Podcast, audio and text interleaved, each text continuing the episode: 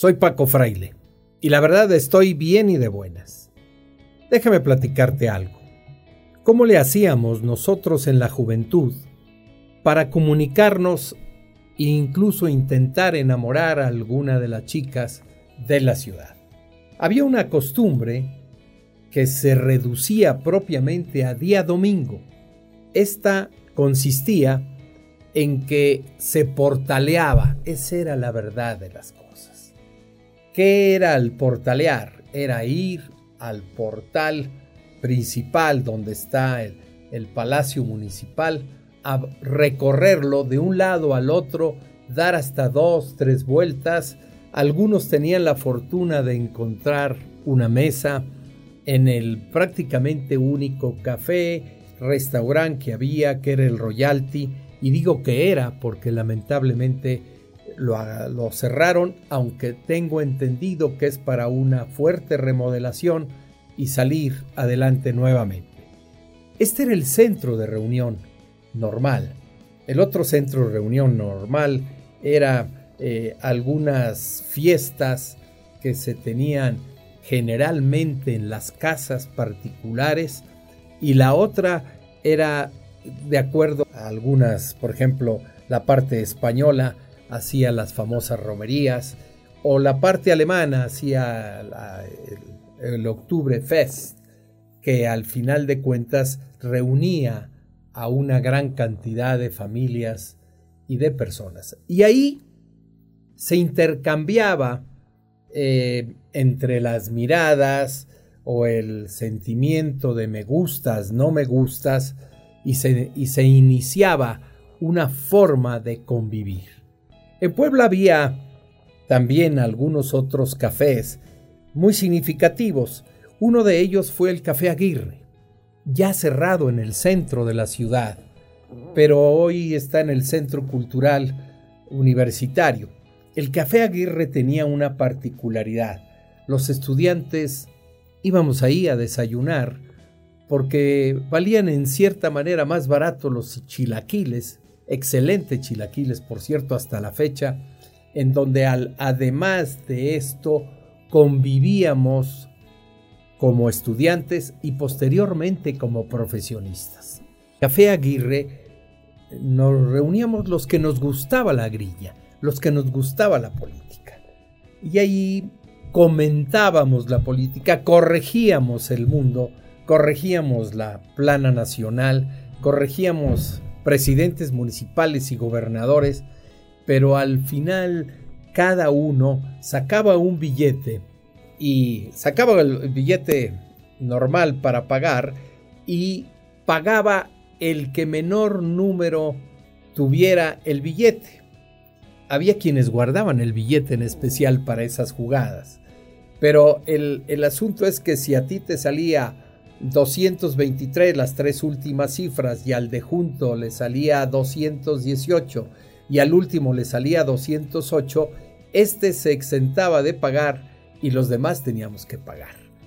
Esta, esta forma eh, además era gracioso eh, en este sentido de cómo alguien sacaba un billete ya muy guardado para estas, estas circunstancias. Otro, otro lugar que me gustó siempre, primero le llamaron el Cortijo, allí en la 16 de septiembre. Hoy el mural de los poblanos. Eh, por cierto, puedo, puedo comentarles una, una, anécdota. Un día llego y le pregunto al dueño, le digo, oye tú, ¿y, yo por qué no aparezco en este mural? Y, y me contesta, pues porque no te has muerto. porque ahí están los personajes eh, sensacionales que ha tenido Puebla. Ahí está el capitán Camacho, por ejemplo. Ahí está Clavillazo. Ahí está Capulina. Ahí está una viejita toda encorvada que te pedía dinero. Eh, siempre andaba exigiéndote e incluso te hacía con el bastón que le dieras dinero. Y luego resultó que sí, la leyenda dice que era bastante rica la señora. Lo que sí es cierto es que eran lugares de los poblanos, eran lugares donde nos gustaba ir. Por ejemplo, en el tiempo del cortijo, eh, esa trova, entre otros que cada uno de los que les gustaba cantar o, o se sentían troveros iban ahí.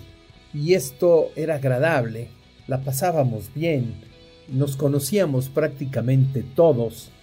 Era una de las formas sencillas de vivir de los poblanos. Otro lugar donde tenía una fama de extraordinario mole era el restaurante del Hotel Colonial, que hoy está cerrado.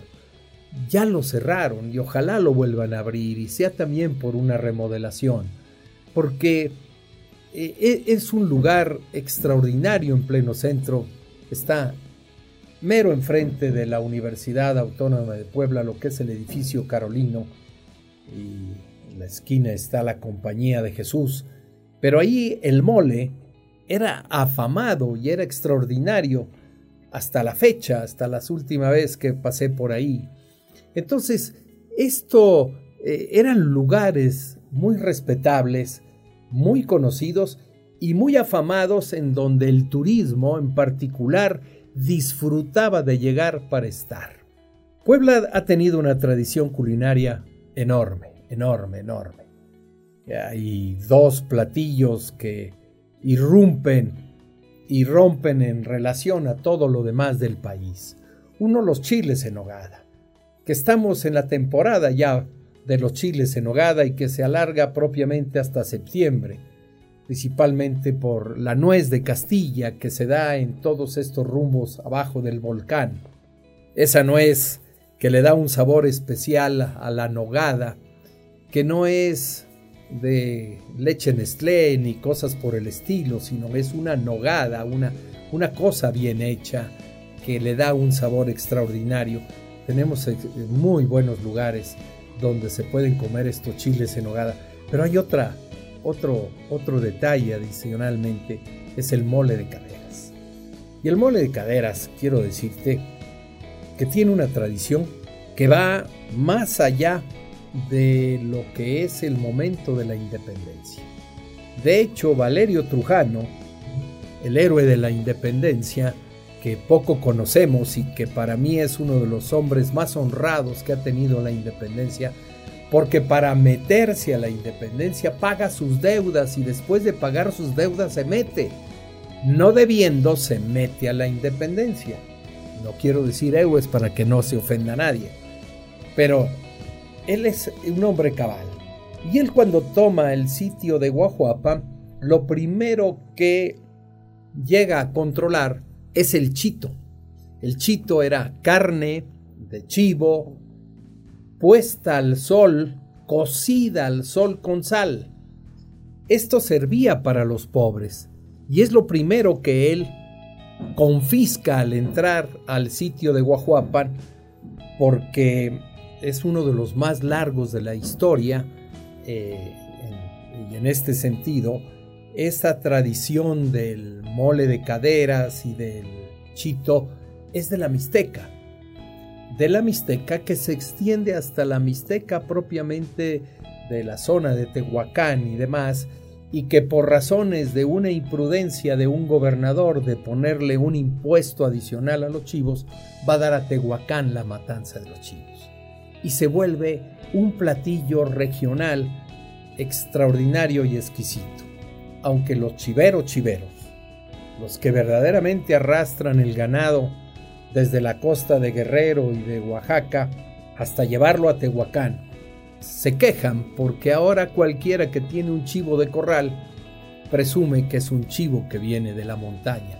Y el sabor es muy diferente, porque el chivo de montaña come mucha biznaga, come el nopal, come todo lo que va encontrando en, esta, en estas agrestes tierras y se le quita prácticamente el agua entonces va tomando sal y, va tomando un sabor muy especial el chito, que es parte también del famoso mole de caderas, pero el mole de caderas se hace con la cadera del chivo, que, que tiene un trato especial y se le ha puesto hoy demasiadas cosas cuando yo lo probé en casa, muy sencillamente, porque les platico algo. vengo de Chiveros.